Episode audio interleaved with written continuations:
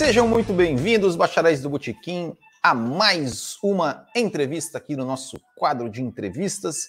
E hoje nós vamos conversar com ele, que tem um dos maiores canais de Fórmula 1 do YouTube. Também é meu parceiro lá no Café com Velocidade. Tenho a honra de chamar aqui Matheus Pucci, lá do canal Ressaca F1.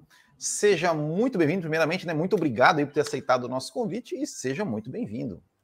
Valeu, eu. Não, o prazer é meu estar tá aqui, cara. Que isso, a gente já tá um tempinho aí, né, para fazer essa, essa brincadeira, essa dinâmica e finalmente vai sair. Finalmente, esse calorzão que tá, mas vai sair. É isso aí, é isso aí. Bom, Matheus, a gente sempre pergunta aqui, entendo, tentando, tentando entender um pouco da história do nosso do nosso convidado. A primeira pergunta que a gente sempre faz é o seguinte, né? Qual a sua primeira lembrança aí que envolve automobilismo, Fórmula 1, velocidade, carro e afins? Cara, a primeira lembrança é da da Stuart do Rubinho, branquinha. Aquela, eu não vou saber o ano, se é 98, 99, não vou saber dizer o ano, mas eu tinha ali meus três anos de idade, quatro anos de idade, alguma coisa assim. E eu lembro que eu vi aquele carrinho branco e aí eu queria, eu, eu torcia para aquele carro mesmo sem saber o que estava acontecendo, né? Aí meu pai me acordava para ver as corridas de madrugada, mas aí eu não queria ficar assistindo porque eu estava com sono. Então, essa é a lembrança que eu tenho do carrinho branco. Inclusive, para mim, por conta dessa memória afetiva, né, do carrinho branco da Stuart, é, eu, eu tenho ele como o carro mais bonito da Fórmula 1, o que eu já vi. Eu tenho esse isso comigo do carro branquinho da Stuart. Mas assim, é a primeira memória, a primeira coisa que eu me lembro de corrida do que for é justamente isso: olhar para a TV, ver o carrinho branco do Rubinho, nem sabia que era do Rubinho, do brasileiro, e aí já comecei naquele momento a torcer por aquele carrinho. Mas aí você, digamos, por causa desse carrinho, assim, você já começou a, a acompanhar de fato, assim, Fórmula 1, a, a, as corridas? Como é que é? Ou só via lá o, o carrinho, mas não, não se é, não se interessava muito mais por isso? Não, eu, eu não entendia, né, o que estava acontecendo lá. Eu não entendia muito bem o que, que era a corrida. Eu só vi um carro branco, tanto é que a minha memória é tão assim, né, um fragmento de memória. Mas eu fui começar a gostar da, da corrida em si, porque meu pai ele ia me chamando para ver com ele, né? Meu pai gosta de Fórmula 1 e ele ia sempre me chamando para assistir as corridas. Só que, claro, de madrugada, assim, quando ele chamava para uma corrida do Japão, alguma coisa assim, eu queria ficar dormindo. Aí ele falava que me chamou, falava que não chamou, mas aí, na verdade, ele tinha chamado e eu que queria ficar dormindo. Mas eu fui crescendo com isso, né? Eu fui crescendo com o meu pai me chamando para ver as corridas. Aí, em um determinado momento, a gente foi assistir uma corrida de Stock Car, né? Aqui em Brasília mesmo, quando ainda tinha, né? Porque o autódromo agora tá fechado, já tem uns anos. E, e eu fui tendo esse, esse apego. Até que em 2006, efetivamente, eu falo assim: não, agora eu já estava com 11 anos de idade ali, é, eu vou acompanhar mesmo isso aqui. Eu vou realmente acompanhar uma corrida, é, uma temporada, ver como é que funciona isso aqui, porque eu lembro de flashes de eu assistindo, é, por exemplo, Raikkonen abandonar nas últimas voltas, que acontecia naquela época de McLaren. Eu ia viajar, a gente ia viajar de carro, aí parava no posto Graal aí para ver a corrida, só para ver a corrida, parava lá na hora da corrida para ver. E aí o Raikkonen abandonava, meu pai ficava puto que torcia pro Raikkonen e tal. E aí eu não, deixa eu, deixa eu entender. Então 2006 é quando eu passo a acompanhar, mas antes disso são assim, era esporádico, assistia com meu pai uma outra corrida, não entendia muito bem o que estava acontecendo, quem eram os pilotos, não entendia nada assim do que estava acontecendo. E aí, e aí, bom, você acompanhar 2006 e aí de 2006 em diante você nunca mais parou, começou a acompanhar mesmo assim, é, sempre é, a paixão é, aumentou? É, teve alguma, alguma coisa assim que de repente você viu e, e, e, que você talvez lembra que fala assim, meu Deus, estou apaixonado por esse negócio, seja lá um carro, uma equipe, um, um piloto, assim, pós Stuart do Rubinho, né? uhum. algo assim que você já com, com consciência é, te chamou atenção e, e, talvez assim você acha que que fez com que você realmente se apaixonasse pelo esporte? É, o 2006, desde então eu, eu assisti todas as temporadas, né? Eu conto nos dedos quantas corridas eu perdi, e, por, e se eu perdi alguma corrida foi assim: é, eu tinha que viajar, tinha, tinha algum compromisso inadiável, né? E aí é, eu perdi, mas eu conto nos dedos. Vi, vi todas as temporadas de 2006 para cá. E assim, é, eu decidi acompanhar porque, como meu pai sempre acompanhava e a gente jogava no videogame, na época eu tinha um Mega Drive, pra você ter uma ideia. Oh. Jogava aquele jogo do Senna. Super Mônaco GP? Super Mônaco, exatamente. Ah, é massa, hein? É, aí, aí tinha. Eu lembro que ele me deu a fita do, do Super Mônaco do Senna, né? Que é o Super, Super Mônaco 2, né? Esse aí do Senna. Uhum. E aí ele me deu a fita de aniversário Sim. quando eu era pequeno, tal, a gente jogava. Jogava direto tal. O objetivo era bater o Senna, né? E aí eu, ah, não, deixa eu acompanhar isso aqui. E na mesma época, em 2006, estava estreando a Toro Rosso na, na Fórmula 1. Né? A Red Bull já tinha entrado em 2005 e aí em 2006 estava a Toro Rosso chegando. E nisso que a Toro Rosso chegou, eu gostei do carro, porque era um, um carro assim que eu achava bonito, tinha aquele torão, né? Era um V10 ainda, é o último V10 é. da Fórmula 1.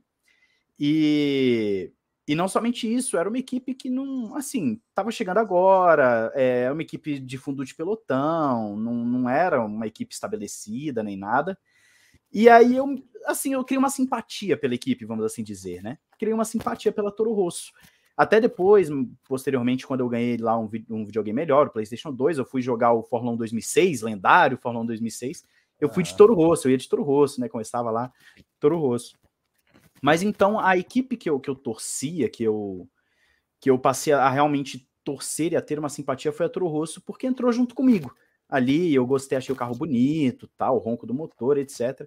E aí eu acabei criando essa simpatia, mas foi muito pelo que o meu pai já vinha fazendo, já vinha plantando a sementinha ali, né? Toda corrida, toda temporada chamava para assistir. E, e aí eu fui, acabei decidindo é, a, a começar a acompanhar por mim mesmo, sem e entender o que estava acontecendo ali no esporte. Legal, legal. Você lembra quem, quem eram os pilotos do Toro Rosso em 2006? Eu acho que era.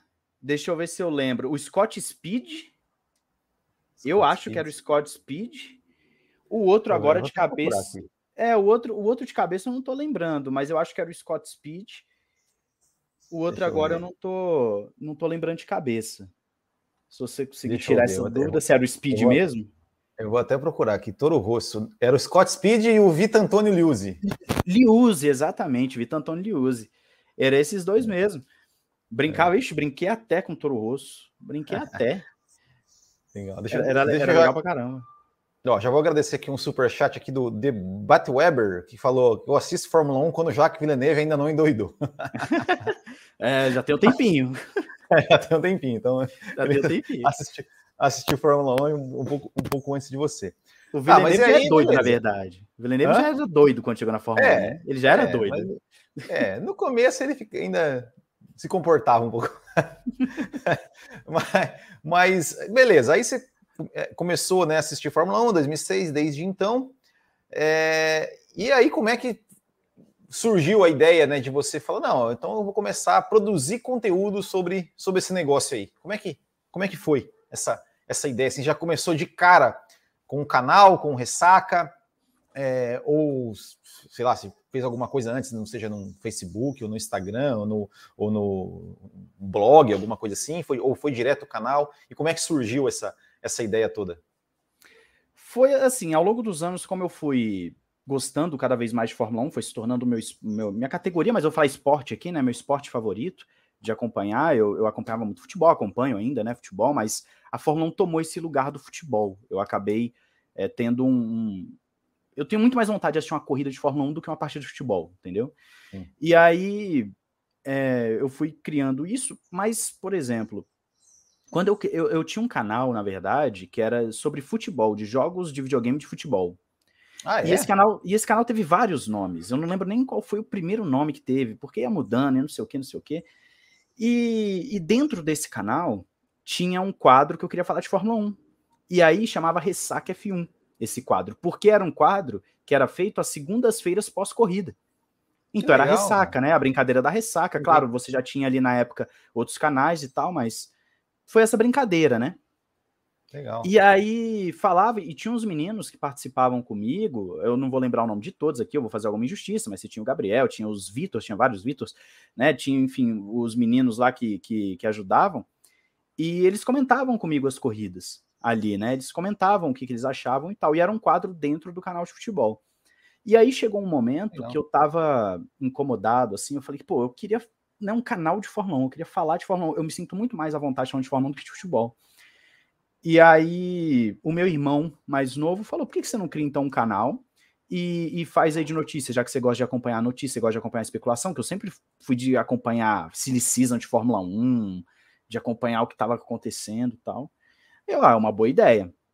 Aí eu tirei o quadro daquele canal de futebol e criei o Ressaca F1 em janeiro de 2018.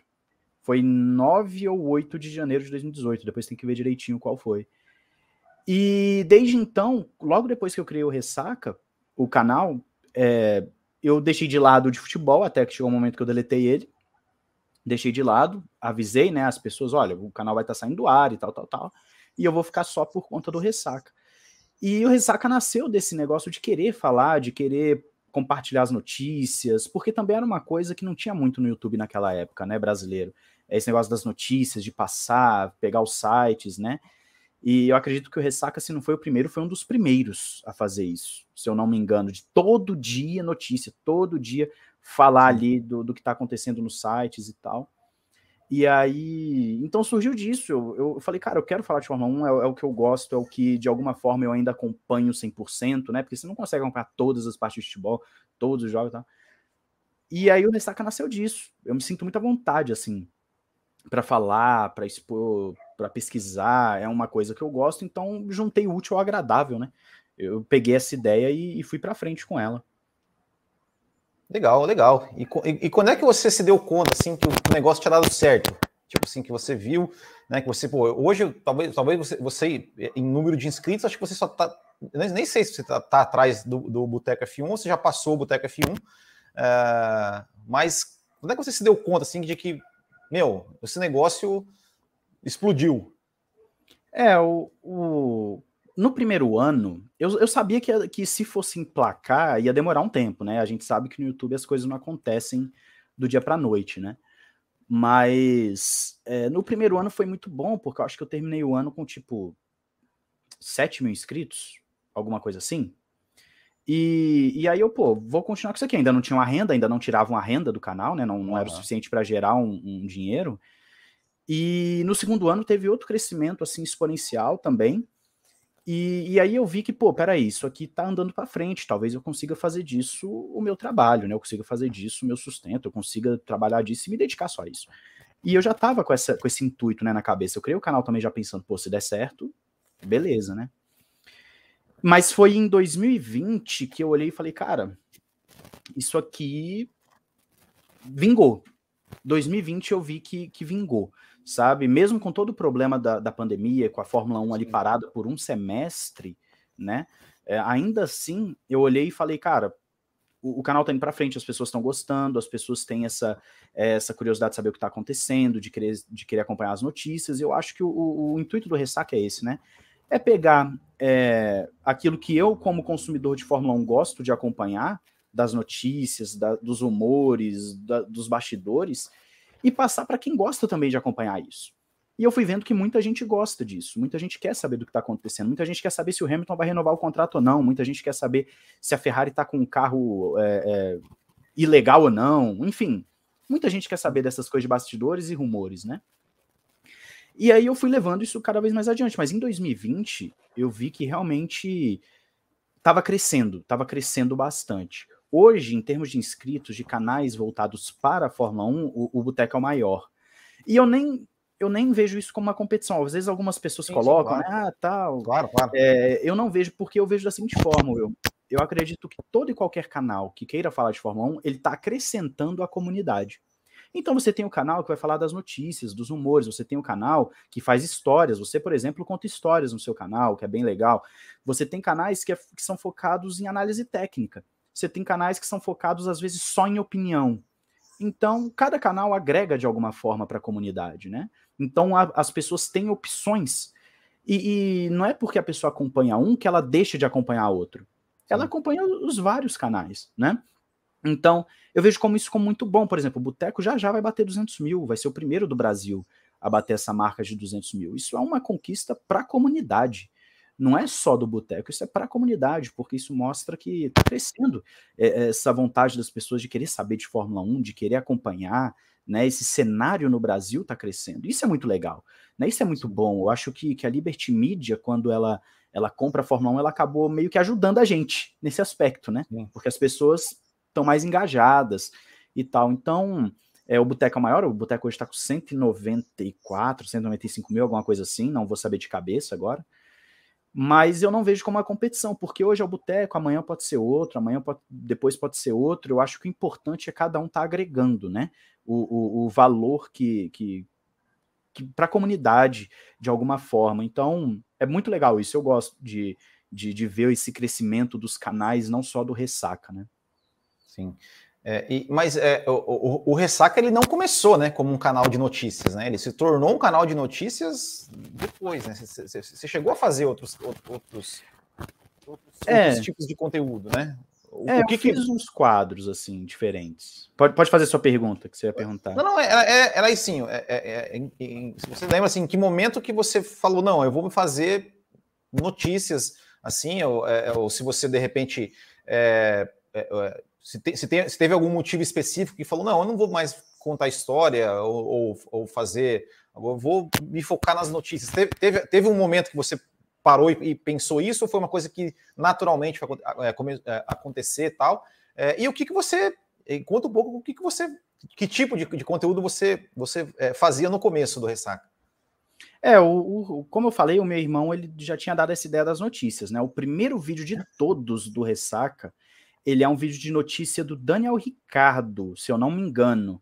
Só que esse vídeo não tá mais no ar porque eu tive um contratempo, que eu, né, no ano passado uhum. tal, acabei deletando quase mil vídeos do canal, ou mais de mil vídeos Caramba. do canal, e aí só tem vídeos, eu acho que, que de março do ano passado para cá, alguma coisa assim. Caramba, Mas o sério? primeiro vídeo foi, é, por, foi por conta isso? dos strikes fakes lá, né? Aí. É, foram quase mil vídeos, porque tinha dia que eu postava três vídeos, quatro vídeos, né? Sim. Então, no cumulativo ali de dois anos, dois, três anos, virou muita coisa, né? E aí, mas o primeiro vídeo foi uma notícia do Daniel Ricardo, que eu não vou lembrar se foi salário, se ele ia sair da Red Bull, enfim, não lembro agora. Mas na época eu fazia muito vídeo de curiosidades, muito vídeo opinativo, assim, fora das corridas. E eu fui vendo que o quadro que realmente eu ficava mais à vontade e também o público, de uma forma geral, se identificava mais era das notícias. Então, hoje em dia, ao longo do tempo, né, eu fui percebendo isso e hoje em dia os vídeos de curiosidades eles são é, raros. Eu faço uma vez ou outra ali num período de férias da Fórmula 1, né? Então tem a playlistzinha lá. A playlist anterior, antes de deletar os vídeos, tinha 60, 70 vídeos, sei lá, de curiosidades. Agora tem alguns poucos, mas eu estou aos poucos colocando mais, né, vídeos, análise técnica. Análise técnica também eu faço muito raramente, mas faço algumas vezes, análise técnica. E então assim, o, o, canal eu fui vendo pelo próprio público, né? O público é, ele tem mais interesse nas notícias do que propriamente em só vídeo de curiosidade, ou só vídeo disso. Mas isso é muito de cada canal. Tem canal que, que é só curiosidade e, e, dá super certo. Tem canal que é só opinião e dá super certo. Isso é do público de cada canal, né? Isso é do público de cada um. E então, foi, foi assim. Eu comecei fazendo basicamente o que eu faço hoje, que são curiosidades, notícia e tal, só que numa escala onde eu fazia tudo mais. Era mais curiosidades, mais análise técnica, mais opinião. Hoje não, hoje é um conteúdo focado em notícias.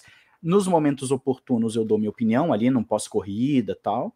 E de vez em quando eu boto uma análise técnica, uma curiosidade, às vezes um podcast, né? Que também estou pretendendo voltar aí com podcast, com podcast e tal.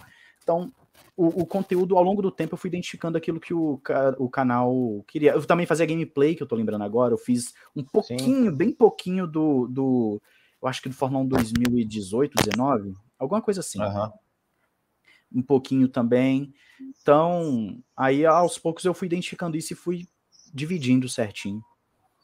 É, não, agora, você, falou é, dessa questão aí do, do, do, dos strikes aí, que que, que, que, o que, que, que rolo que foi esse aí? Porque eu lembro que você estava comentando uma, uma, uma época né, que estava que tava, que tava passando realmente por um, por um problema. Isso aí foi porque a Fórmula 1 que, que, que foi enchendo o saco por causa de, de imagem? Como, como, é que, como é que, o que, o, o que foi exatamente esse processo aí? Como é que, pô, mil vídeos, cara, você deletou, é, é muita coisa, cara. É, o que acontece aí é que, na verdade, depois de um tempo eu descobri que foram os meninos que não gostam do canal, que não concordam com a minha opinião sobre algumas coisas, que simplesmente decidiram é, fazer algumas coisas contra o canal, né?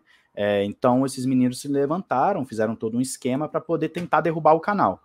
É, é mas na época, é, isso aí foi descobri depois e tal. Inclusive tem um processo rolando na justiça com relação a isso, né? Eu, eu, cheguei a alertar esses meninos, falar, olha, vocês são menores de idade, quem vai se ferrar é os pais de vocês, são os pais de vocês, né? É, quem, quem, menor quem de idade ainda? Menor moleque, de idade, moleque, 13, de, 13 anos de idade, tá 12 anos, cara. 14. Mas aí o que rola é. Porque assim, porque o YouTube, ele, ele, num primeiro momento, ele não se coloca de lado nenhum, ele não pode fazer isso, né?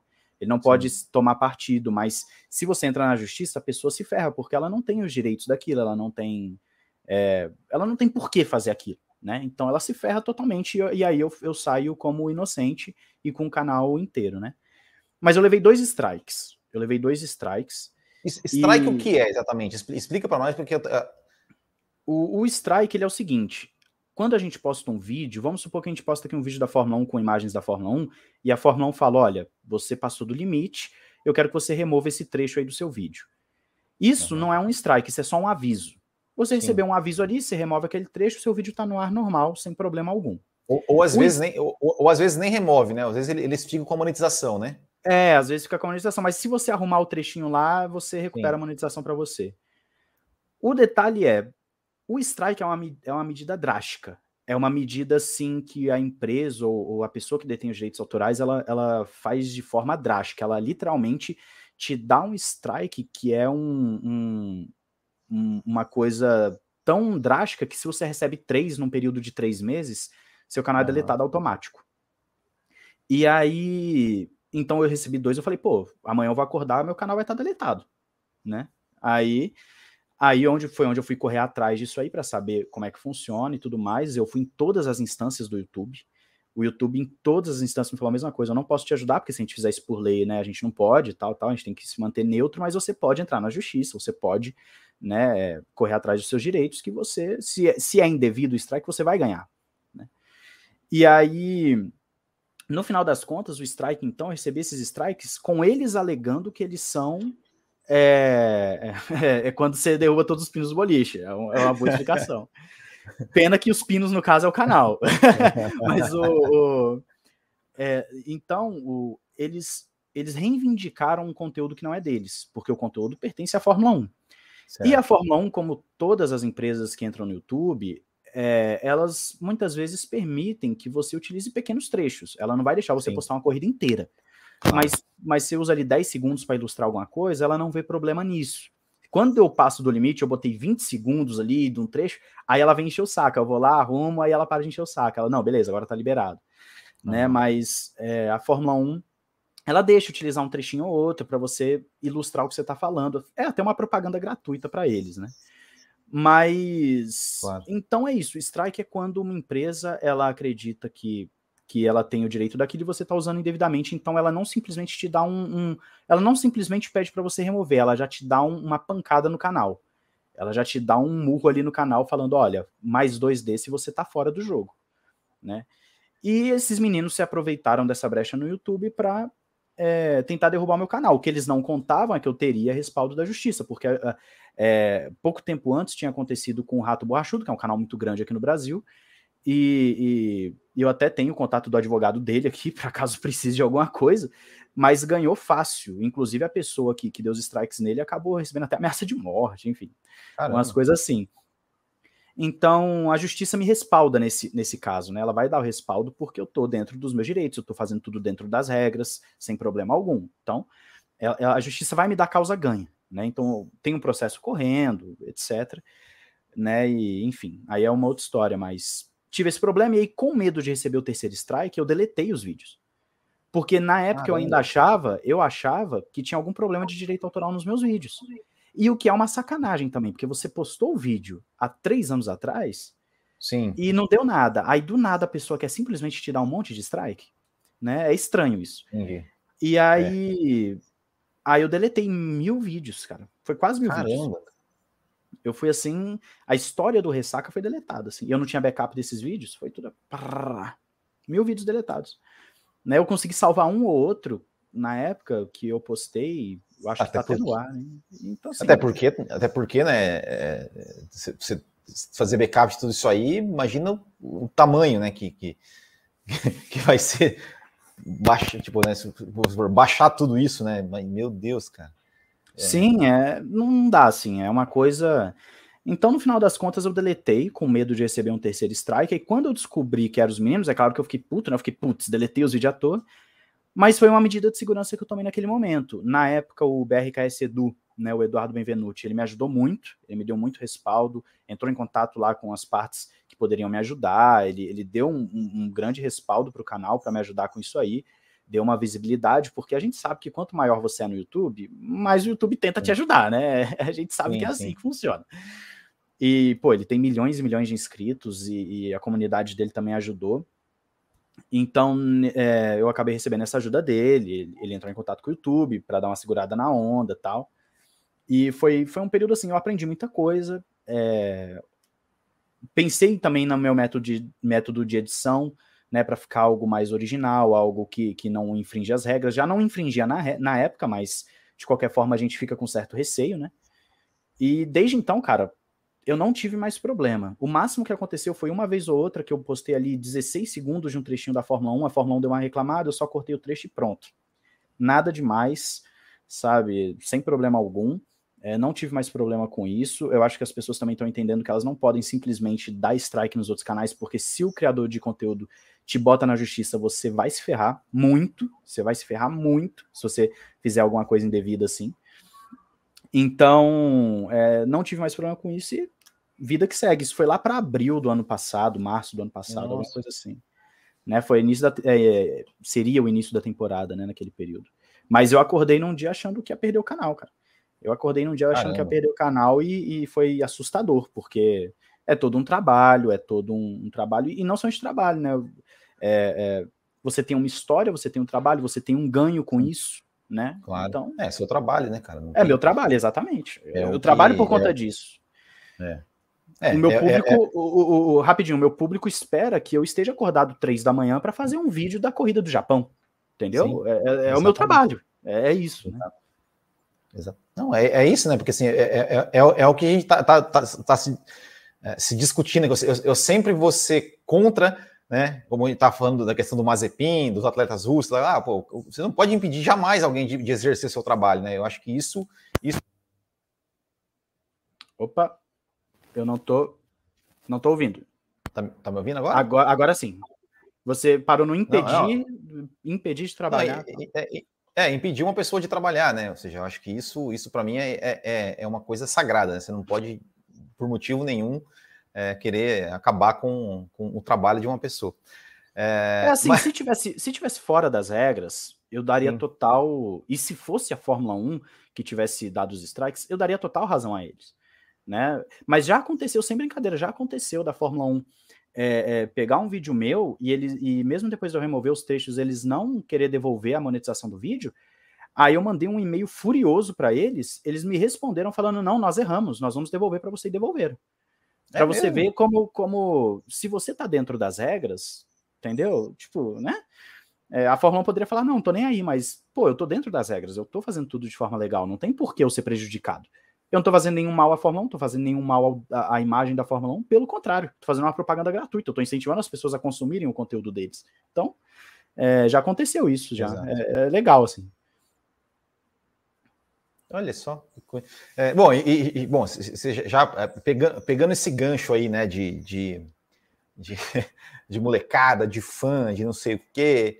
É, como é que é, cara? É, é, como é que você lida assim, né, com, digamos, com, com o público, né? Porque, cara, a gente, a gente vê, é, principalmente, né? Acho que nos últimos, nos últimos anos, no ano passado, acho que aflorou demais isso essa questão da, do, do, torcedor, né? Da paixão do torcedor, né? Porque, porque é, eu, eu já, já, já, sofri com isso também, né? Tal, mas é, é, de, de, de, do cara, do, eu estava te comentando antes aqui, né?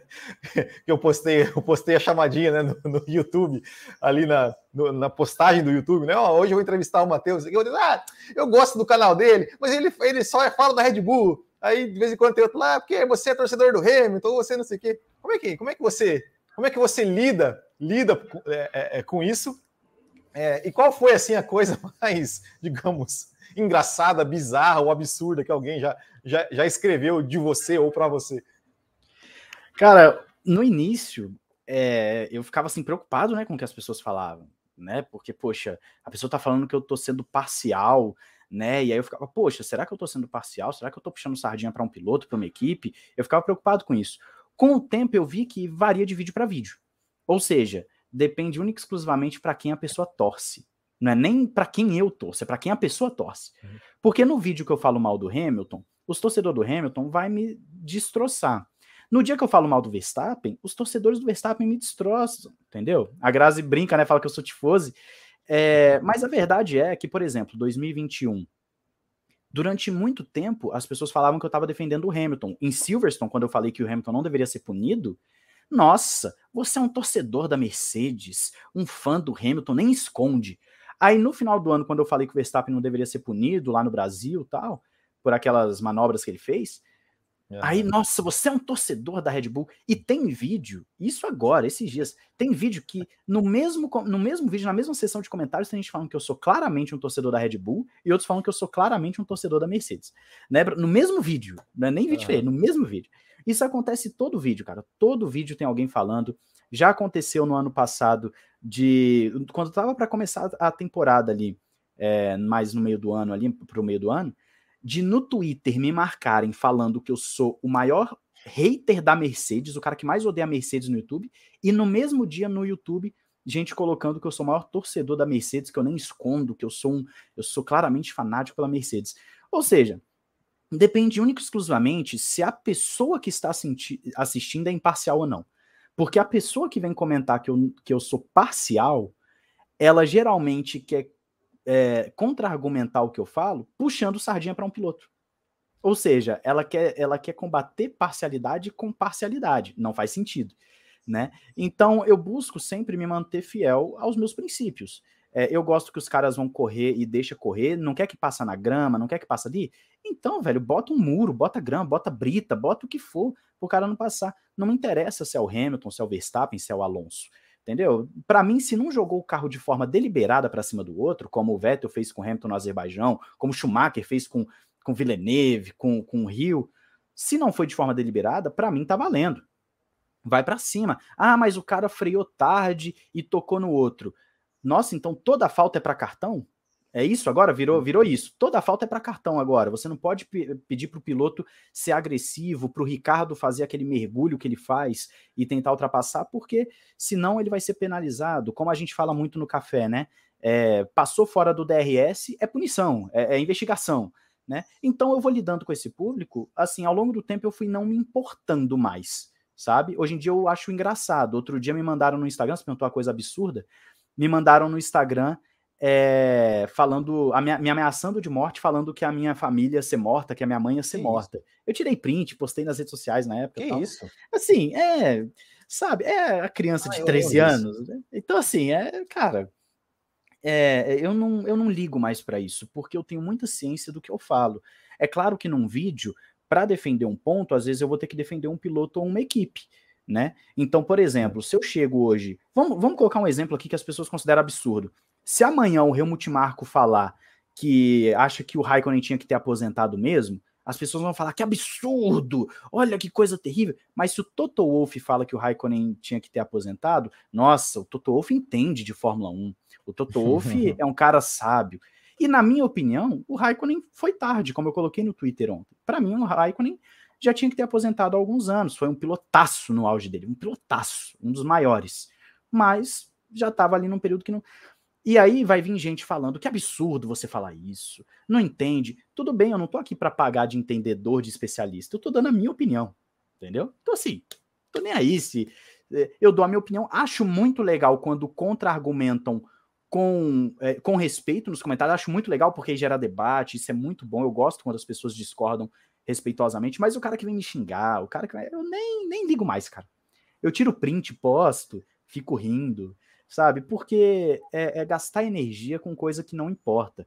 Eu chamo esse tipo de pessoa de adolescente emocionado do Twitter, né? Que é aquela pessoa que ela só ela quer fazer você engolir a opinião dela e ela não consegue nem raciocinar pelo outro lado. Ela acha que se gostar do Hamilton tem que odiar o Verstappen e se gostar do Verstappen tem que odiar o Hamilton. Ela não consegue apreciar os dois. Ela não consegue apreciar a característica dos dois. Ela não consegue apreciar as manobras dos dois. Né? Se o Hamilton faz uma ultrapassagem agressiva, o torcedor do Hamilton vai falar que vale. Mas se o Verstappen faz a agressiva, o torcedor do Hamilton vai falar que não vale. E vice-versa. O torcedor do Verstappen também vai ser vai ficar puxando sargento Verstappen. Então, assim, eu tento apreciar a Fórmula 1 da melhor forma possível, os grandes pilotos. E para mim tem que deixar o pau comer. E se alguém discorda, que discorde respeitosamente. Mas se for para me xingar, eu não tô, não tá me afetando em nada. Não mais, né? No início afetava, hoje em dia não.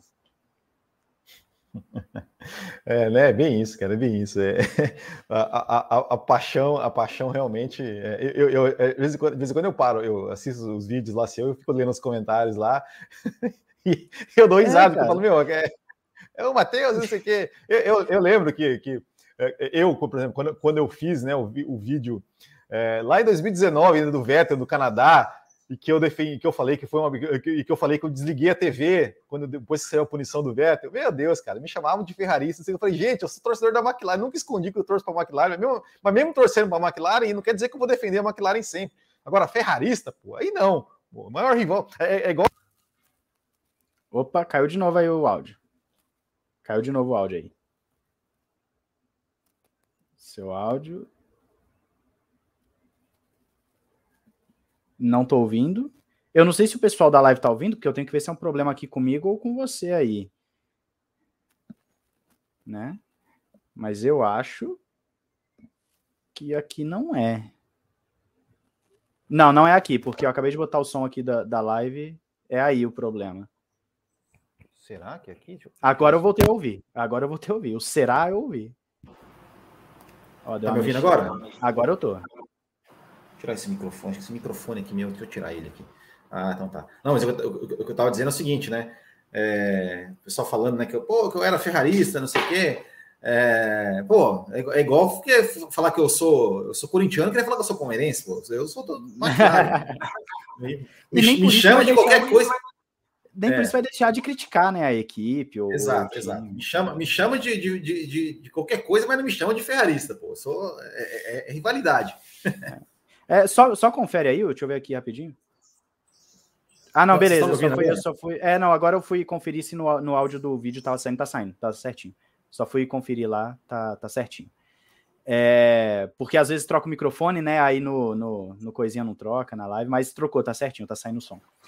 É, não, mas tá enfim. É, então, é não. isso, sabe? O pessoal fica, fica falando nos comentários por conta de um vídeo, cara. Por conta de um vídeo. Aí, sabe? A pessoa nem acompanhou o histórico para saber, a pessoa nem sabe. É, tem gente que fala assim: você torce por Hamilton. Eu nunca escondi que para mim o melhor piloto que eu vi é o Alonso. Nunca escondi isso. Sabe? Ah, mas o Hamilton ficou 109 a 109, sei lá, nem lembro se foi 109 mesmo o placar. Uhum. 109 109 com, com, com. Tá, e daí? Tem gente que acha o Senna o melhor de todos os tempos, e o Senna perdeu temporadas também perder Exato. uma temporada não faz o cara o pior. Ou o Rosberg é o maior piloto de todos os tempos, que ele venceu os dois heptacampeões. É, o, o mesmo carro. Né? Com o mesmo carro, ele é, ele é o maior de todos os tempos, né, o Rosberg. Mas é, essas coisas eu não, sabe, não levo em consideração, não. Não, mas agora, agora você falou, você falou do, do, do Alonso e tudo mais, assim, quem, quem mais? Qual, qual, quais mais, quais, quais mais, existe isso, pilotos, né, que você que você gosta, que você admira, que você já torceu é, no passado, é, ou se você torce para alguém, né? Pô, de repente, né? Se você torce para alguém hoje ainda, né? Olha só, cuidado que você vai falar com isso, vai dar um ixi, corte bom. vai dar um Polêmica. corte bom, mas, mas, enfim, você de quem, de, é, dos que você já viu, seja né, desde 2006 até, até então, ou mesmo é, anteriores que você pesquisou a história e é, é, e, e, viu né, a, a, a, carreira deles? Quais, quais que você assim mais admira? Já torceu ou de repente ainda torce? É, esse negócio do torcer comigo, é como eu, eu sei que na Fórmula 1 eu tenho que ser mais imparcial por conta do por conta do trabalho, né, por conta do canal, eu busco não ficar torcendo necessariamente. É claro que a gente sempre vai ter uma preferência em algum momento. É, mas, por exemplo, eu sou um torcedor do São Paulo, nem por isso eu deixo de criticar o São Paulo né? Então, ah, inclusive 1 a 0 aí, Wilson, um lembrando, lembrando aí, né, recentemente. Ah, mas Agora, agora eu entendi por que você, abandonou o canal de futebol e foi para a Fórmula 1 lá, porque o futebol né, não ganha, ganha mais nada, nada né? Ganha nada, aí fica difícil ter conteúdo, né? Mas, o, mas aí, no caso, é, eu assim, eu fui muito por temporadas, né? Então, por exemplo, 2006, eu queria que o Alonso ganhasse, porque eu gostava daquele carro da Renault. Eu ainda estava naquela fase de achar o carro bonito, então vou torcer. Tinha 11 anos de idade, então eu, to, eu torci para o Alonso ganhar. 2007, eu queria muito que o Alonso ganhasse de novo. Mas a partir do momento que eu vi que a Ferrari também estava na briga e tinha o Hamilton, eu, tipo, qualquer um que ganhar para mim tá bom. Então o Raikkonen acabou ganhando ali, né, o campeonato e tal, beleza. 2008, obviamente, torci pro Massa. Ali era Felipe Massa, não tinha como, né? Tava na frente da TV em pé, 13 anos de idade, querendo ver o Brasil campeão de Fórmula 1, nunca vi o Brasil ser campeão de Fórmula 1 e infelizmente aconteceu o que aconteceu. 2009 eu torci pro Rubinho, né? Mas infelizmente também não deu. 2010 eu queria que fosse o Alonso. 2011 não tinha para quem seja, torcer. Você é um baita pé frio, então. Eu sou um baita. Ninguém ganha dos que eu quero, ninguém Olha, ganha. Aí. O... Só para falar assim, ah. eu, eu, eu, vou ficar um pouco mais para frente aqui, porque eu estou usando agora no, o, o, o, microfone do notebook. Tá? Então, não, beleza. Não, não, beleza. Aí o. Aí 2010 eu torci pro Alonso. 2011 não tinha muito. A Red Bull estava muito superior. Aí, entre o Vettel e o Weber, eu queria o Vettel, claro. Né? Eu gostava do Vettel jovem, arrojado, tinha vencido em 2008 com a Toro Rosso, que é a equipe que eu né, torcia e tal. Aí, aí eu, aí né, vale dizer que eu comemorei muito aquela vitória em 2008 em Monza do Vettel. E para quem acha que eu odeio o Vettel, não, não odeio o Vettel. é, mas aí, 2012, eu torci para o Alonso de novo. Inclusive, eu lembro de eu assistindo a, a última corrida em Interlagos com o meu tio, é, na casa dele, ele torcendo para o Vettel e eu torcendo para o Alonso. Aí, quando o Vettel rodou, eu já estava comemorando, né? Aí, o Vettel foi costurando todo mundo, ganhou o título. Aí, 2013, eu até um certo momento eu estava achando que o Alonso ia ganhar o campeonato, mas depois teve aquela mudança de pneus, não sei o que, a Red Bull voou, o Vettel ganhou acho que nove seguidas. Foi um negócio Sim, assim, foi uma coisa absurda. É, que ele até faz assim no carro, né? Quando ele ganha o título. Acho que na Índia, Sim. se não me engano. Foi um absurdo. Isso. Aí, em 2014, eu queria que o Hamilton ganhasse. Eu tava torcendo pro Hamilton em 2014 e o Rosberg tava na frente. Eu ficava, gente, o Hamilton vai perder pro Rosberg. Aí o Hamilton ganhou. Aí, em 2015, eu queria que o Rosberg ganhasse. Porque eu não quero, eu não gosto de domínio. Entendeu? Aí eu queria que o Rosberg ganhasse. Aí o Rosberg não ganha. Em 2016 eu fui Rosberg de novo. Aí 2017 é, eu fui para o Vettel, 2018 Vettel, 2019 Hamilton, porque era Hamilton ou Bottas, 2020 Hamilton ou Bottas, e 2021, quando eu vi que a Red Bull tinha carro, eu falei, seria legal o Verstappen ganhar, seria legal. Agora, eu falei a temporada inteira 2021, eu quero que essa temporada vá até a última corrida, é até a última volta. Até, até última, quando chegou em Abu Dhabi eu já estava feliz, eu já estava beleza, independente de quem ganhar, tá ótimo, porque foi, cara, vamos ser sinceros, Sim. 2021 talvez tenha sido a maior temporada da história. Quantas vezes. Eu, eu acho que foi, dois, eu acho que foi. Quantas vezes os dois postulantes ao título se enfrentaram roda com roda em tantas corridas como 2021? Sim. Não Talvez teve. não tenha na história, não teve. Não os dois estavam se encontrando quase toda a corrida. Quase toda a corrida eles estavam se Desde o primeiro GP eles estavam se encontrando. É, é claro que é, a talvez, nível de... assim, talvez, talvez 88 teve algumas ali, mas assim, mas, mas assim, em, ter, em termos de intensidade de disputa não teve. Né? Porque assim, eu, é. eu lembro 88, assim, o Senna ele, ele passou o Prost no, no, no, em São Marino, no Canadá, teve uma briga na Hungria, né, própria, no próprio GP do Japão, é, mas não, não tinha essa intensidade. O Prost, ele ainda, eles ainda, em 88, eles ainda, ainda estavam naquela coisa de bom relacionamento, né? É, 89, quando começou a treta, é, eles já não se encontraram, não se encontraram tanto na pista, né? Nem 90.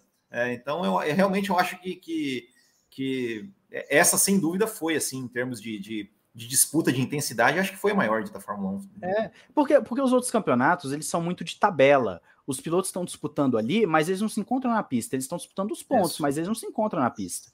Né? E aí, quando você tem um campeonato como esse, em que os dois pilotos estão toda a corrida se encontrando, roda com roda, bate, não sei o que, cara, é uma coisa fantástica. É uma coisa fantástica. É o que todo mundo quer ver.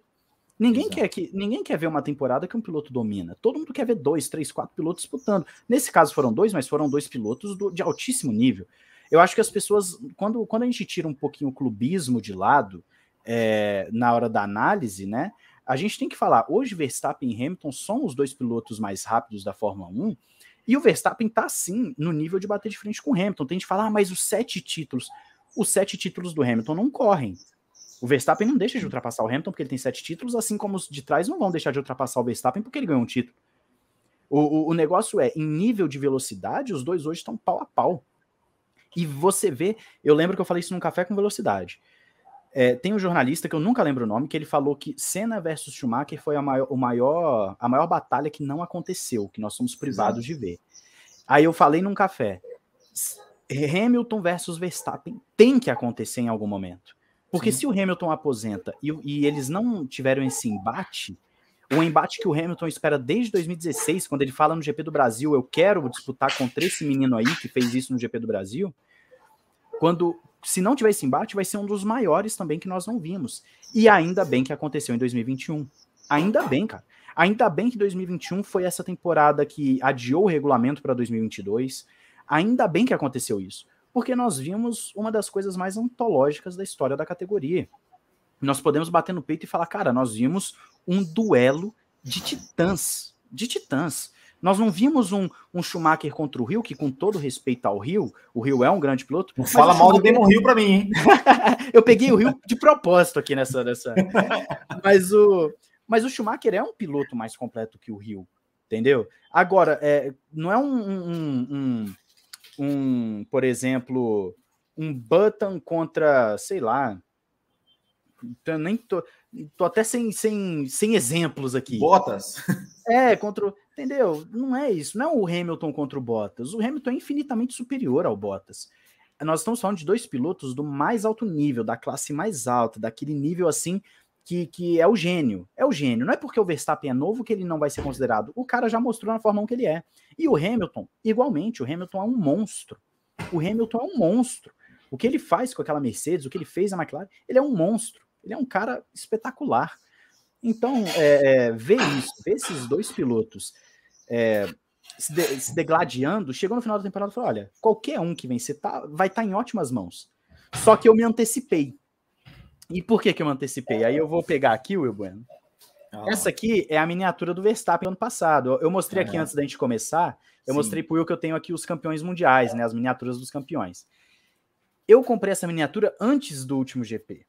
Ah. Porque tava barato. O que, que eu pensei? Se eu comprar antes do Verstappen ser campeão, que eu achava que o Verstappen ia ser campeão, eu achava assim, pela lógica, isso foi uns três GPs antes, quatro GPs antes. Eu pensei assim, eu acho que o Verstappen vai levar esse título tudo está indicando que ele vai levar, então eu vou comprar agora, porque se ele for campeão, o preço vai subir. Então eu vou comprar agora. Rapaz, quando chega naquelas voltas finais e o Hamilton tá liderando, eu olhei para a miniatura e falei, eu vou ter que vender essa miniatura. Porque eu não vou ficar com a miniatura de quem não é campeão, eu não gosto, né? Eu gosto de ficar só com os campeões e um outro carro especial que eu tenho ali, a Ferrari 1000, por exemplo, do Vettel, né? Tem ali no alguma coisa. É, eu gosto de ter os campeões.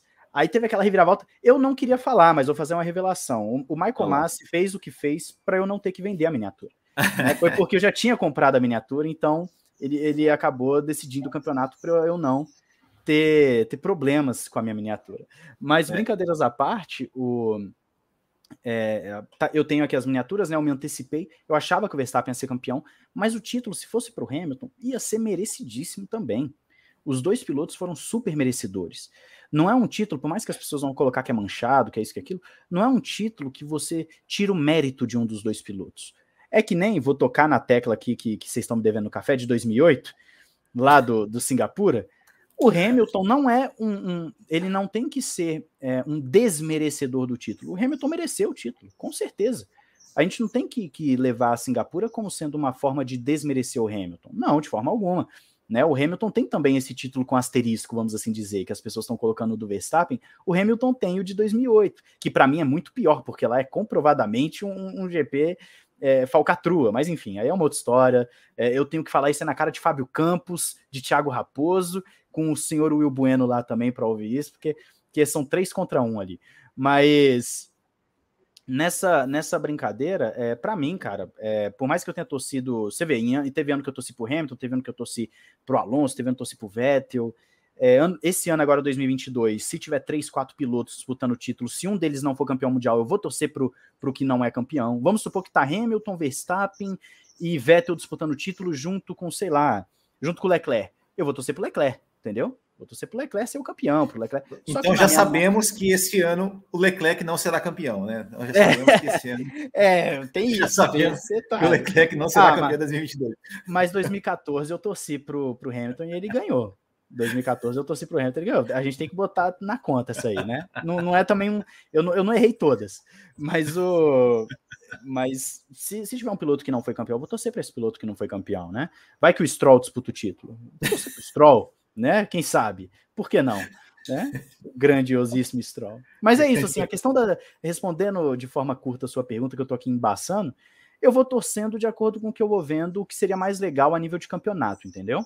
É claro que, por exemplo, eu gosto muito da Toro Rosso, eu tenho uma simpatia pela AlphaTauri por conta disso, mas eu não gosto da mesma forma que eu gostava da Toro Rosso, né? É, é, eu gosto, de, eu gosto da Ferrari, Ferrari, é, assim, a Ferrari, na verdade, é amor ou ódio, né? Não tem meio termo com Ferrari.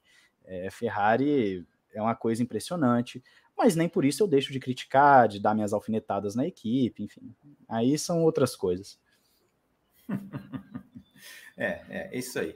Bom, e agora, é, é, deixa eu só, antes de, de, de, falar sobre, sobre a Fórmula 1, né, é, pegar o gancho, é, só, só, só um pouquinho falar assim, de volta no, né, no, no, no, no, Ressaca. É, você, você hoje né, falou, o Ressaca ele é um canal hoje é, mais voltado para notícias, para rumores e tudo mais. É, tem alguma coisa que você de repente não publica? Porque, porque por exemplo, é, você, você coloca lá, né? É, é, um jornalista alemão falou que o Pietro vai ser, vai ser da Haas, por exemplo. você publicou e você colocou, você sempre coloca no, no vídeo, ó, isso aí é um cara que falou, tal, tal, tal, tal, né? Tipo assim, quem está assistindo, acredite ou não no cara, né? Não, não, não, não, estou, não estou dando a minha opinião. Não inventei a notícia. Não inventei, é, exatamente. É, mas tem alguma coisa que de repente você fala assim, vamos supor, amanhã lá um jornalista lá, sei lá, do, sei lá, um portal internacional fala assim: olha, bomba! Lewis Hamilton pode trocar a Mercedes para, para ir para a Haas. Você publica mesmo assim? Você fala assim, não, ou, ou tipo, não. Aí também não. Tem, tem, tem algum. Na algum, mesma hora. Alguma espécie de filtro? Ou você, tipo assim, o cara lá falou, publicou, plantou isso aí, você vai lá e. Não, o, o, meu filtro é o seguinte: é, eu busco sempre olhar sites que, que tem um histórico de ter ou acertado ou de pelo menos ter pessoas dentro do mundo da Fórmula 1. Eu não vou pegar como fonte o cara que nunca foi para a Fórmula 1, não tem contato com ninguém, aí o cara fala, Hamilton vai para Haas. Não. Agora, se o, o, um jornalista do Auto Esporte fala que há rumores no paddock de que o Hamilton poderia assinar com a Haas, aí eu vou fazer o vídeo. Aí eu vou chegar e vou falar, olha, tá aqui o link, que eu sempre deixo na descrição, uhum. tá aqui, ó. Sim. O jornalista tal, ou então eu falo o portal Auto Esporte está dizendo que no paddock Lewis Hamilton estaria para assinar com a Haas porque ele acredita no projeto a longo prazo. Eu vou falar, entendeu? Não, é, é, isso aí é completamente fora de realidade, assim. Nem no videogame acontece. Mas o, mas assim, nesse aspecto, o, o, o meu filtro é de onde está vindo a informação. Por exemplo, eu não vou citar o um nome aqui porque eu acho que seria meio chato. Ah, mas tem um portal brasileiro. É, é, eu poderia citar para gerar o clickbait, uhum. né? Mas aí ia pegar mal para você depois. Mas o, o, tem um portal brasileiro que eu não sigo mais porque eu já peguei notícias deles que eles cravavam, não é que eles falavam que achava, eles cravavam. Sim, sim. Cravavam sim. que tal piloto já estava assinado com tal equipe e tal. E eu, eu pegava informações deles lá em 2018 e 2019. Eu sei. Eu vou, eu vou, eu vou falar. Eu vou falar notícia. Eu vou falar notícia. Ixi. Eu, foda-se, vou falar. De fala, né? Não, não, sei se é essa, mas, mas eu, depois dessa, eu falei, ah, não é possível. Quer dizer, na verdade, teve pior, né? Que teve anúncio de morte antes de, aconte antes de acontecer. Mas, mas é, é, é, essa do piloto, que foi que anunciaram que o Kubica iria para o Williams em 2018. Estava fechado, cravaram isso e falaram que, que e falaram que o Felipe Massa tinha confirmado isso. E o Felipe Massa no Twitter, ao vivo, ali falou assim: não, não, não falei nada disso, não. O Felipe Massa respondeu a mensagem e falando que, que, não, que não tinha que, que não era verdade, que não era para colocar ele nessa conversa, não, porque ele não, tinha, não, não sabia nada dessa história. É, mas essa não foi pior. O pior realmente foi, foi da morte do, do, do, do Tuca Rocha. Enfim, mas prossiga. Eu tô só digitando aqui no, no chat, respondendo o pessoal aqui. Mas eu não vou nem digitar, agora eu vou responder aqui, né? Tem um pessoal falando, é tudo canal de fofoca. Bom, você pode chamar de fofoca, eu não me importo você chamar o Ressaca de fofoca. Tem uns brincando aqui, falando que é, é o. É, como é que é? O canal da Luciana de Mendes, enfim, essas coisas aí. É, não me importo. Agora, a própria Fórmula 1 tem a Silly Season. A própria Fórmula 1 fomenta isso você deixar de assistir um canal ou, ou, achar um absurdo falar dos rumores, então pare de assistir Fórmula 1, porque ela mesma fomenta isso. Ela mesma fomenta, ela mesma. O Drive to Survive é isso. O Drive to Survive é um, é um grande clickbait de coisas que não acontecem, porque o que tem de coisa fabricada no Drive to Survive é uma coisa absurda, né? Ali no, no coisa. Mas enfim, é, eu acho engraçado quando as pessoas falam de fofoca. É especulação. O canal trata especulação, notícia, porque é notícia, gente. E muitas especulações acabam se confirmando. Acredite ou não. Quando o Vettel estava para ir para Aston Martin, era tudo especulação. Tudo especulação. Que absurdo, o Vettel não vai sair da Ferrari e tal. Quando chegou lá, o último Hour, num dia, ele falou: é, o Vettel não vai vir, não existe isso, isso tá fora de cogitação. Eu tinha feito o vídeo, eu tava para publicar o vídeo. No dia seguinte, o último Hour chega e anuncia o Vettel. Aí eu, putz, eu tava com o vídeo, sem brincadeira, o, o, o, Will, ele tava programado já o vídeo, já tava no YouTube, só tava programado para estrear. Eu deletei o vídeo e tive que regravar falando que o Vettel tinha ido para Aston Martin. Então, assim, é, é, especulação, a Fórmula 1 vive disso. Agora, respondendo aí a questão do, da morte do piloto, pois é, o, eu, eu noticiei algumas coisas desse portal de acordo com o que eles falavam, né? Ah, tá cravado, então é cravado, é certeza. Sim. E aí chegava nos outros dias e não era. Aí eu falava, poxa, pelo menos eu tenho um compromisso com o meu público de dizer o que é fato, o que é rumor, o que foi dito por um chefe de equipe, o que foi dito por um jornalista. Eu tenho esse compromisso com o meu público. Então eu parei de pegar notícias deles, porque eles não deixam explícito, ou pelo menos não deixavam, eu não sei se hoje em dia melhoraram nesse aspecto, mas é, eles não deixavam claro o que era rumor e o que não era. Então, eu passei a acompanhar sites, pegar fontes no Twitter, etc., de pessoas que estão relacionadas à Fórmula 1, que deixam muito claro: olha, isso aqui é rumor. É que nem eu coloquei no vídeo ontem da Mercedes. É um rumor de que a Mercedes vai chegar sem os sidepods no Bahrein, ou de que ela vai testar essa solução no Bahrein. É um rumor, pode ser que ela chegue lá e não tenha nada disso, mas é um rumor que está ganhando forma, que está ganhando corpo, que muita gente importante está falando desse rumor, então tem chance de acontecer. Pode acontecer, por que não? Né? Seria uma solução interessante que a gente não vê desde a década de 70, mas é, é algo, é um rumor que pode acontecer, né? Enfim. Então, assim, é, é, o meu filtro é esse, Will. Eu pego da, de pessoas que de alguma forma têm contato com a Fórmula 1. O Pietro agora é rumor, eu deixei muito claro no meu vídeo. Pietro na Haas, de acordo com o patrocinador e de acordo com fulano de tal. Não sou eu, Matheus, que estou afirmando. É de acordo com fulano. Aí no dia seguinte eu já falei, olha, já tem outra gente falando que é o Giovinazzi que está com a... Então, é, é, o meu filtro, e eu sempre deixo o link na descrição, que isso mata qualquer argumento de que eu inventei a notícia, de que eu tirei de não sei da onde, porque se a pessoa quer reclamar da notícia, ela tem que ir lá na fonte e reclamar do jornalista que fez a notícia. Não é comigo. Eu só faço o trabalho de facilitar para o público de Fórmula 1 o que está acontecendo de mais importante que está impactando a, a, comunidade. Só isso. Porque quem faz a notícia não sou eu, não sou eu que escrevo ela. Exatamente, exatamente. Mas é, é, é, é, o povo, o povo, ó, eu deixo o link na descrição e tal. O povo, às vezes, mal assiste o vídeo, muito menos vai ler, né? Uma, uma notícia em inglês ainda, né, geralmente. Inglês, alemão, quando pega do automotor um esporte. É, não, e assim, tem vezes é. que eu posso. Isso com certeza acontece com você. Você postou o vídeo agora, o vídeo tem 10 minutos de duração. Em dois minutos tem gente comentando, te descendo a lenha por uma coisa que tá no quinto minuto de vídeo. Ela nem assistiu o vídeo. Ela nem é. assistiu. O vídeo nem deu tempo Sim. dela ter assistido, nem no vezes dois deu tempo dela ter assistido ainda. E ela já tá te descendo a lenha por uma coisa que já foi respondida poucos minutos depois. Então, assim, sabe, as pessoas às vezes também é, é é, é, sabe, dá uma preguiça até de raciocinar em como essa pessoa deve ser ranzinza e chata, sabe? Que a pessoa nem viu o vídeo, nem leu a matéria, nem fez nada, e já foi reclamar. Exato. Exato. Mas vamos lá. Tá. Você colocou lá. Segundo o site alemão, Pietro pode ter chance de ir para a Haas. E aí, você acha que isso vai se confirmar? Você acha que é o Giovinazzi que vai. Quem, quem, quem que você acha que vai acertar nessa, nessa história toda aí do, do do, do Pietro Fittipaldi. É, a gente tá falando disso, né, antes de, de começar, que a gente é. tava comentando do Pietro. Pois é, cara, quando saiu a primeira notícia de que o Mazepin poderia sair, eu já falava, gente, o Pietro pode entrar? Pode, mas eu acho improvável. Eu acho improvável. Eu falava isso lá no Ressaca. Acho improvável. É, quando o Mazepin saiu e aí começou a surgir Huckenberg, começou a surgir Giovinazzi, agora o Magnussen, que nem matéria que eu li lá na Juliana Serrazoli hoje, é, a chance dele é mínima. A chance dele é mínima. Eu acredito que quem vai assumir esse carro é o Giovinazzi.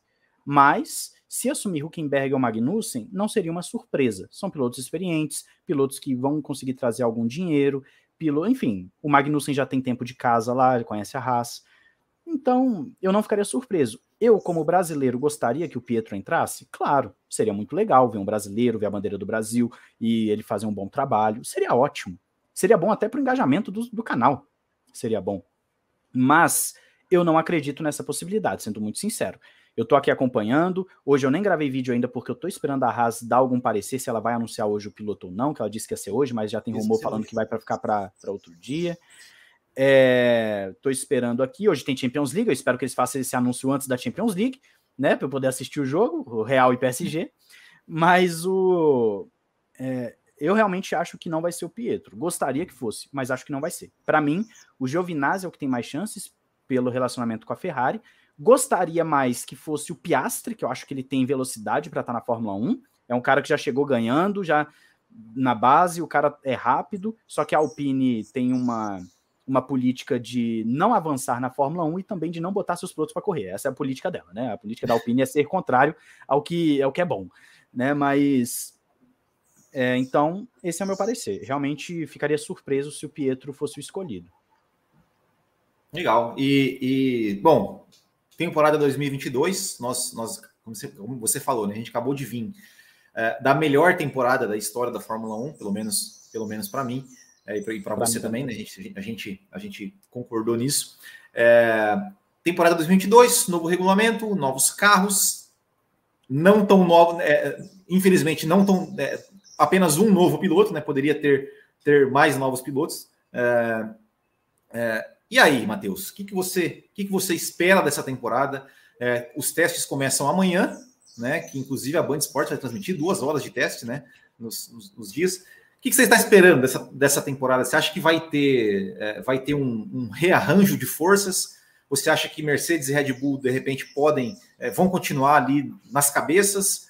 É, que de repente pode entrar aí uma Ferrari, pode entrar uma, sei lá, uma Alpine, uma Aston Martin, uma. Não, é, Alpine você tira, a Alpine é contra, Rosso, é contra Toro, subir. É, Toro Rosso não, é, é Alpha Tauri, ou de repente Haas? O que, como é, como é que, que você vê aí? Como é que você, quais são as suas perspectivas aí para essa temporada de 2022? Eu tenho certeza que a Alpine não vai estar entre as cabeças, porque a Alpine ela fala que vai disputar título até 2020, aí depois até 2025, aí depois até 2030. A Alpine, desde, que, desde 2006, não virou mais nada. 2007, né? Porque 2006 ganhou o título. 2007 virou nada. Mas, brincadeiras à parte, é... a minha expectativa para essa temporada é alta. É, quando a Liberty Media compra a Fórmula 1 e ela anuncia essas mudanças, era tudo que a Fórmula 1 precisava. Mudar o esqueminha. Porque o esquema já não estava mais dando certo. Você não conseguia tirar as hegemonias e você não conseguia criar carros que chamassem a atenção do público e que desse a possibilidade de uma disputa mais próxima. Então tinha que mudar, tinha que revolucionar. Então, para mim, o regulamento é fantástico nesse aspecto. Teto orçamentário, para mim, é fantástico. É, o, a, o escalonamento de túnel de vento, eu acho que é o rumo certíssimo certíssimo. A nível de esporte, de competição, para mim é certíssimo o que a Liberty Media fez. Então eu tenho expectativas altas. Agora, eu não vou me iludir e achar que as 10 equipes do grid vão brigar por vitória, porque não vão. Eu acredito que Mercedes e Red Bull estarão fortes, mas acredito também, é, olhando a pré-temporada, é que nem treino livre. Eu gosto de falar que não é conclusivo, mas pode ser um indicativo dependendo do ângulo que você olha. A Ferrari e a McLaren apresentaram um ótimo downforce de acordo com as pessoas que estavam em Barcelona. Passavam muito bem naquela curva 3, e isso é um bom indicativo do carro. Significa que o carro nasceu bem, nasceu equilibrado, o carro tem potencial. A Ferrari por si só, eu tô de olho nela porque o Matia Binotto, dois anos atrás, falou: o nosso objetivo não é 2020, não é 2021. O nosso objetivo é um novo regulamento, é médio e longo prazo. Então eles começaram a reestruturar, fizeram o simulador novo, todo o investimento da Ferrari foi para 2022 em diante. Então, eu tô olhando para a Ferrari com um carro bem diferente que eles fizeram, que é um design bem agressivo, o carro da Ferrari, e é o carro mais bonito, na minha opinião. É um carro fantasticamente lindo, esse carro da Ferrari. Lembra muito a Ferrari de 91, que eu já falei também lá no café uma vez, que é um dos carros mais bonitos que eu já vi na Fórmula 1. É, então, é um carro que tem um design agressivo, diferente dos demais. A dupla de pilotos é boa e apresentou, de acordo com as pessoas que lá estavam, um, um, equilíbrio muito forte. Eu não vou nem falar de tempo de volta, porque tempo de volta é irrelevante em pré-temporada, mas o equilíbrio do carro parece que está muito em dia. E outra coisa que me chama atenção na Ferrari é que enquanto Mercedes, Red Bull, Alfa Romeo, todo mundo vai estar tá trazendo grandes atualizações para o Bahrein, a Ferrari não vai trazer grandes atualizações. E só existe, existem dois cenários para uma equipe não trazer atualização na pré-temporada e no primeiro grande prêmio. Quer dizer, grandes atualizações. Né? Só existem dois cenários para isso ou a equipe está com uma grave crise financeira e não vai conseguir fazer as peças, o que não é o caso da Ferrari, a Ferrari tem dinheiro de sobra, ou o carro está tão bem nascido que a equipe está tão confiante no carro que não precisa trazer grande atualização. O carro por si só já está muito bom. Você só precisa fazer alguns ajustes. E é o que o Binotto está falando. O Binotto falou: a gente não vai trazer atualização porque eu acredito que o nosso pacote tem muito ainda a dar em termos de desempenho de performance. Não tem por que eu mexer nele. Então, isso é um indicativo excelente para a Ferrari. Excelente. A Mercedes vai ter que trazer um pacote que corrige um monte de coisa. A Red Bull vai ter que corrigir um monte de coisa. Inclusive, a Red Bull é falada aí que é o carro mais pesado do grid, o que é ruim, né? O, o carro fica mais lento. É, as equipes todas vão ter que trazer grandes pacotes. A Ferrari não. Eu acho que isso é um ponto a se levar em consideração. É pré-temporada, tudo muito nebuloso, mas eu não ficaria surpreso de ver a Ferrari na primeira corrida disputando uma pole position, disputando uma vitória. Eu não ficaria surpreso. Então, a minha perspectiva nesse início, sem a gente ainda ter visto a segunda semana de, de pré-temporada, que vai ter um board para a gente analisar, a gente vai ter imagens, eu diria para ficar de olho em, em, Mercedes, perdão, Mercedes, Red Bull, Ferrari e McLaren, porque a McLaren também parece que está com um pacote estável, está com um pacote bom, a McLaren. Então, ficar de olho nessas quatro equipes, o que não é surpresa para ninguém, né? São as quatro principais. É, infelizmente, a Williams não está entrando nesse pacote aí, né? De equipe clássica, de equipe já, né?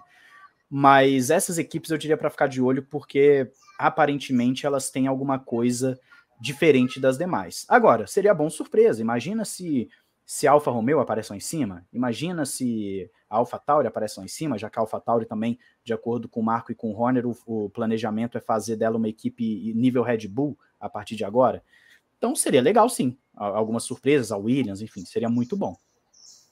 Legal. E já que você falou em Ferrari, né, é, eu, eu ano passado eu considerava a dupla da Ferrari, assim, em termos de, de, de, de média, né, em pegar os dois pilotos, você considerava a melhor dupla do grid, é, 2022, eu acho, eu, eu acho que, que Hamilton e Russell acho que é melhor, né? Pegar os dupla por dupla. É, eu queria que você falasse dessas duas duplas. Assim, o que, que você espera, né? Você jogou ano passado a Ferrari, né? O, o, o Carlos Sainz, é, eu acertei. Eu sempre gosto de lembrar isso. Eu acertei. O Carlos Sainz ia terminar na frente do Leclerc. É, então, o que, que você espera, né? Dessa dupla de novo, Sainz e Leclerc, de repente com um carro mais competitivo, brigando lá na frente. É, e também o que você espera de Lewis Hamilton versus George Russell? Começando pela Ferrari, é, no ano passado eu falava, eu, eu, não falei que ele ia ficar à frente do Leclerc, eu não cheguei a ser tão específico assim, né? Meus parabéns, que o senhor é, botou um all-in aí e ganhou. O senhor fez um, uma, bela, uma, uma, bela jogada, mas é, eu falava para as pessoas: o Sainz, tem muita gente subestimando o Sainz. Ele é um piloto muito bom. Ele é um piloto que ele fica quietinho ali na corrida você não fala do Sainz a corrida inteira. Mas quando você vê, ele está em P4, ele está em P5, ele está ali onde a Ferrari dava para chegar, né? Ele. Eu, eu falava isso antes dele, dele, de começar a temporada. Eu falava: o Sainz é um piloto que as pessoas subestimam. Ele é muito bom. Ele não é aquele cara que vai dar show, que vai fazer a ultrapassagem mais plástica, mas ele é o cara que escala pelotão e traz ponto para casa. Ele é esse cara. E aí as pessoas podem argumentar que o Leclerc teve muito problema, né, mecânico, etc. Ok, isso dá para argumentar, claro. Só que ainda assim fica mais nítido ainda como o Sainz é um piloto constante. É um piloto que ele tá sem. Você não vê o Sainz se envolvendo em problemas, você não vê o Sainz é, é, sendo ultrapassado. Você só vê o Sainz no final da corrida quando ele aparece lá em cima da tabela. Você fala, ele apareceu aí como? O Sainz é um piloto muito meticuloso, é um piloto muito bom, muito é um cara que sabe levar o carro e, e não se envolver em problema. Ele marca pontos e isso é importante para uma equipe.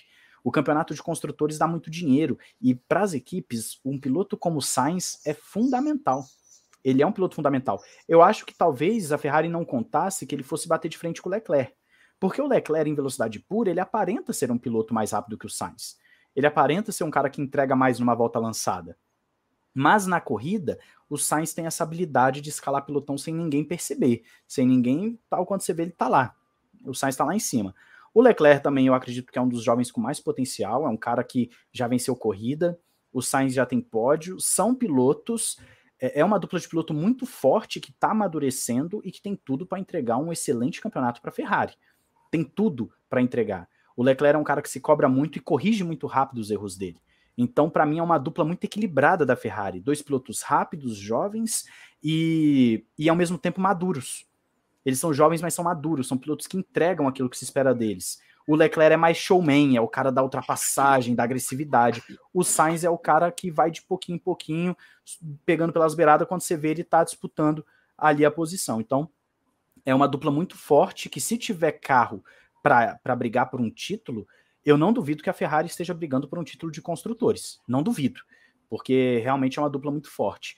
Quanto à Mercedes, é, o Hamilton não tem nada a provar para ninguém. Um dos gênios da história da Fórmula 1, um pilotaço, um cara que tá com 37, se eu não me engano, 37 ou 38. Eu acho que é 7, eu acho que ele é 10 anos mais velho que eu, se eu não me engano. Ele é 85, é, né? É, é, ele é 10 anos mais velho que eu. É, a gente faz aniversário, a gente faz aniversário tudo perto ali. É, mas o, o, Hamilton é um pilotaço, não tenho o que dizer. Eu acho que qualquer coisa que eu falar aqui do Hamilton é redundância. Espetacular, fenomenal, grande piloto, sabe conservar pneu, sabe ser rápido, sabe destacar, de defender, é, sabe ler, ler, corrida, boa largada, enfim. O Hamilton é um cara que você coloca ele no mais alto nível em tudo. Né? É difícil você achar um ponto fraco. Talvez o ponto fraco do Hamilton seja o mesmo de anos atrás. Quando a coisa começa a sair dos trilhos, o mental talvez dá uma pegada. Você vê que ele começa a ter umas, umas falas diferentes, ele começa a, a, a, Você vê que abala a cabeça dele. Mas ainda assim, ele é um piloto mentalmente mais forte do que ele era no início da, da carreira. Ele não se abala facilmente mais. Então, o Hamilton é um piloto dificílimo de você bater ele dificílimo. Não à toa que o Verstappen foi conseguir bater na última volta com um safety car, com, com todo um negócio. É um piloto dificílimo de você bater o Hamilton. Né? Um cara do mais alto nível. E o Russell, eu acredito que se ele não tivesse feito aquela corrida no Saki pela Mercedes, eu acho que eu teria mais dúvidas quanto ao Russell.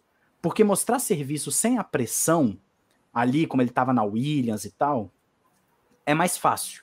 E ele fez corridaças pela Williams. Fez corridaças quando ele teve carro para isso. Principalmente ano passado tal. Corridaças. Agora, como ele fez aquela corrida no Saki, em que ele dominou o Bottas, deu dois passões no Bottas e não ganhou aquela corrida por problemas externos, não foi por culpa dele, foi por coisas externas, eu já vejo o Russell como um piloto para dar trabalho pro, pro Hamilton. Não sei se o Russell é tão rápido quanto o Hamilton, se ele é tão completo quanto o Hamilton, porque ele é muito jovem, ele vai ter muita coisa para aprender. Talvez ele ainda é, cometa um erro como o Norris cometeu lá na Rússia, de não, eu vou ficar mesmo a pista claramente não sendo as condições ideais e tal. Mas o Russell hoje eu já vejo ele como um piloto que sim, ele tá nessa leva de jovens pilotos que vão dar um trabalho gigantesco. É um daqueles moleques que, é, se tiver carro na mão, vai vencer corrida em 2022 se ele tiver carro para brigar por corrida, ele vai vencer corrida. Ele vai dar trabalho, ele vai bater de frente com o Hamilton. Porque se ele fez o que ele fez contra o Bottas, é porque ele vai estar tá mais um degrauzinho perto do Hamilton do que o Bottas estava. O Bottas, com todo respeito, é um bom piloto, mas não para o nível Mercedes. Não é um piloto para estar tá disputando o título. O Russell, pelo visto, pelo que ele já demonstrou contra o próprio Bottas, talvez seja, mesmo tão jovem. E seria muito legal ver alguém bater de frente com o Hamilton como o Rosberg batia. Porque o Rosberg não tinha a mesma habilidade, mas o Rosberg compensava num acerto de carro diferente, numa estratégia diferente. E o Rosberg subiu muito no conceito de muita gente, inclusive no meu, a partir do momento que a gente vê que o Bottas não fez a mesma coisa. É muito difícil você fazer a mesma coisa que o Rosberg fez. O que o Rosberg fez foi antológico. O Rosberg, ele talvez tenha se mostrado um piloto muito mais completo, competente e rápido do que a gente achava que ele era, antes de bater de frente com o Hamilton e a gente passa a valorizar muito mais o título do Rosberg e também o que ele fez contra o Schumacher. passa a ser muito mais valorizado, né? É, mas enfim, eu vejo como uma dupla extremamente forte. É a mais forte do grid? Isso vai depender exclusivamente do Russell. Se o Russell for aquele Russell do Sakir ou da Williams, cara, é a dupla mais forte de longe. Porque Hamilton e, e, e Russell vai ser uma coisa espantosa. Agora, se o Russell ainda tiver amadurecendo, não tiver naquele nível, aí a gente pode olhar para a Ferrari como a dupla mais forte, até mesmo a Red Bull, porque um Verstappen com o Pérez, que também é o cara que vai subindo, escalando, vai também é uma dupla extremamente forte, né? Eu acho que dá para levar em consideração essa dupla também. É uma dupla muito forte. Então, sim, são duplas muito competentes que eu acho que, que vão dar show em 2022. É isso aí, Matheus. Nosso tempo voou, voou. E... Voou mesmo. Então, assim, ó, eu, eu vou para encerrar o nosso, o nosso excelente papo aqui. É, vou fazer duas perguntas. A primeira Ixi. é sobre é, qual é, é, o que, que você pensa de planos assim para o futuro do ressaca do ressaca F1. Teve alguém que falou assim: olha, o Matheus podia fazer camiseta, não sei o quê, boné do ressaca. É, quero trabalhar na, na Band, eu quero fazer o ressaca, com, vou, vou, comprar os direitos de transição da Fórmula 1. O que, você pensa aí do, do, do, do, Como é que você vê aí é, o Matheus é, e o canal Ressaca aí nos, nos próximos anos? O intuito é sempre, primeiro de tudo, fazer com aquilo que eu tenho que eu tenho domínio hoje. Então, o que eu tenho domínio hoje? Melhorar o conteúdo. É, eu posso fazer uma edição melhor, eu posso fazer um conteúdo mais claro para o meu público, então eu estou sempre buscando melhorar nesse sentido. o pessoal que é mais antigo no canal já vê que, que antigamente não tinha uma aberturazinha, uma introzinha, hoje tem, antigamente o áudio não era legal, hoje o áudio é melhor. Então, nesse aspecto, isso vai ser sempre o melhorar nesse, nesse, nessa área. Agora, em níveis mais ambiciosos, é claro que eu quero que o Ressaca ele tenha uma relevância, não somente no Brasil, mas até mesmo, quem sabe, internacionalmente, por que não? É, como um canal não somente, é, como eu posso dizer, não como uma coisa que a pessoa simplesmente olha e fala, tá bom, eu vi uma notícia aqui, mas um canal levado de forma que aqui você pode, no Ressaca, ter acesso à Fórmula 1 de uma forma bem democrática, acesso ao, a, ao que acontece no mundo da Fórmula 1 de uma forma democrática, e para isso passo o meu planejamento do podcast, porque eu quero trazer cada vez mais pessoas tanto do meio de que, que cria conteúdo como nós dois, mas também de pessoas do meio da Fórmula 1 para estarem é, ajudando nesse, nesse projeto de fazer o Ressaca crescer como algo que agrega valor, agrega valor à comunidade de Fórmula 1. Se hoje o Ressaca é a inspiração para muitos canais de notícias que cresceram, e eu digo isso sem nenhuma arrogância, porque muitos canais desses que nasceram recentemente de notícias vieram até mim perguntar o que, que eu faço, como é que faz, etc. Então, eu conversei com esse pessoal, falei aquilo que eu acredito que seja relevante para eles, e fico muito feliz em ver esses canais crescendo. É, é, eu, eu quero que o Ressaca ele tenha essa relevância de ser um local onde as pessoas queiram participar queiram agregar, queiram instalar. Vamos falar de uma forma pejorativa, de uma forma bem grosseira, é como se fosse um o, o que o Flow foi para os podcasts do Oi, Brasil. Cuidado, hein? Cuidado, Não, hein? As pessoas, é, brincando, o Flow, brincando, Flow foi o, o grande, né, o boom dos sim, podcasts sim. no Brasil, o grande, o grande, como eu posso dizer, é, incentivador, influenciador desses podcasts de YouTube e tal.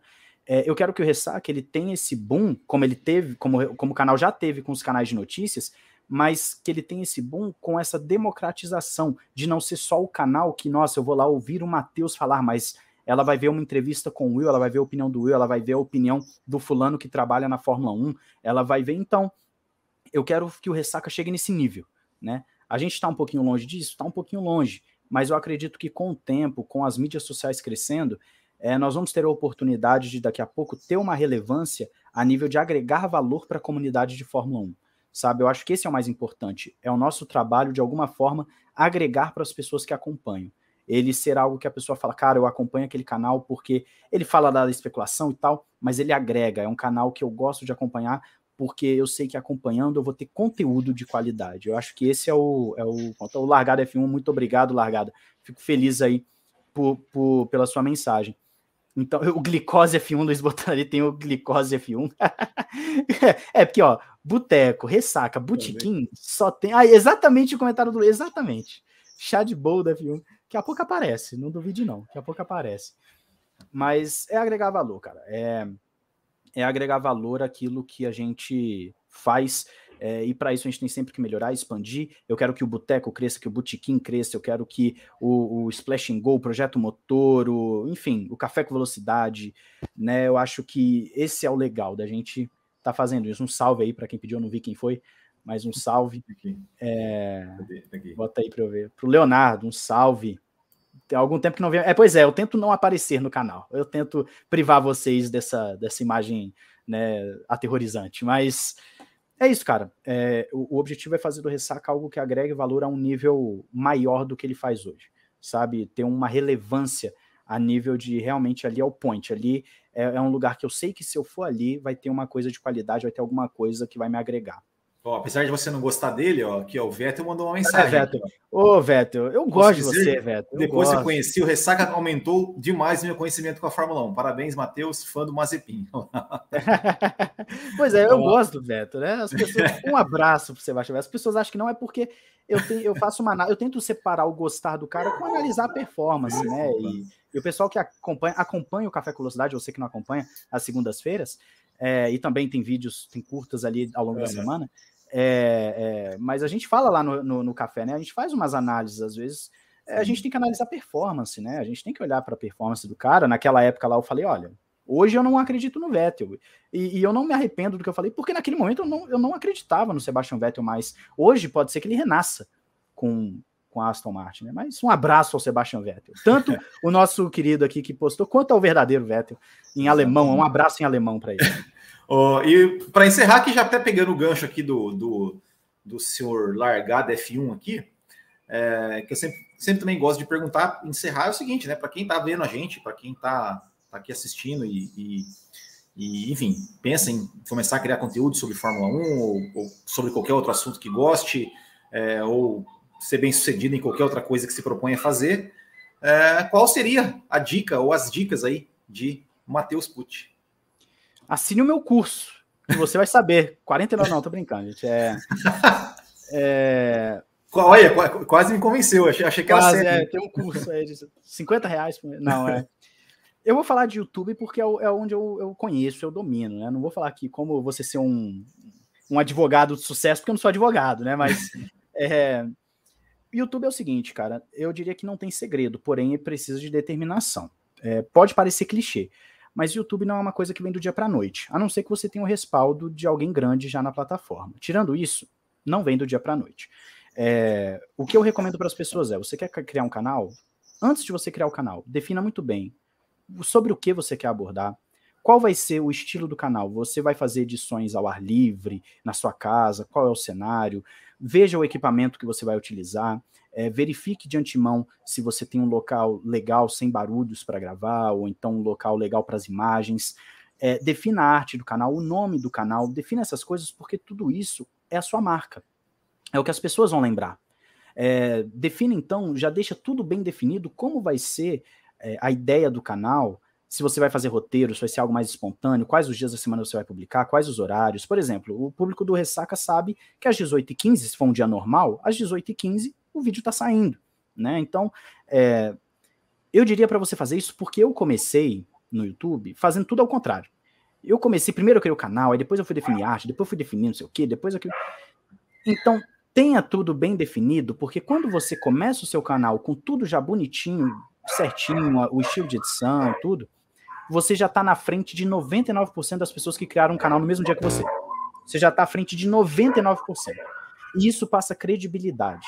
Quando você tem algo bem feito, já logo de cara, passa credibilidade para o seu público. O seu público vai querer se inscrever, vai querer acompanhar o seu canal, mesmo que você seja pequenininho. Então, é, e perseverar no conteúdo. Sempre busque melhorar e sempre poste, sempre esteja postando na data que você combinou com o seu público, sempre esteja é, correspondendo àquilo que seu público espera em termos de, de frequência, porque é um, é um, trabalho de formiguinha. Você começou aqui, pô, pequenininho, daqui dois, três, quatro anos você vai colher os frutos disso. Eu, eu disse aqui no início, né, é, que o canal foi crescer mesmo, foi, eu fui ver que dava para ficar com ressaca depois de dois anos. Então não é uma coisa fácil.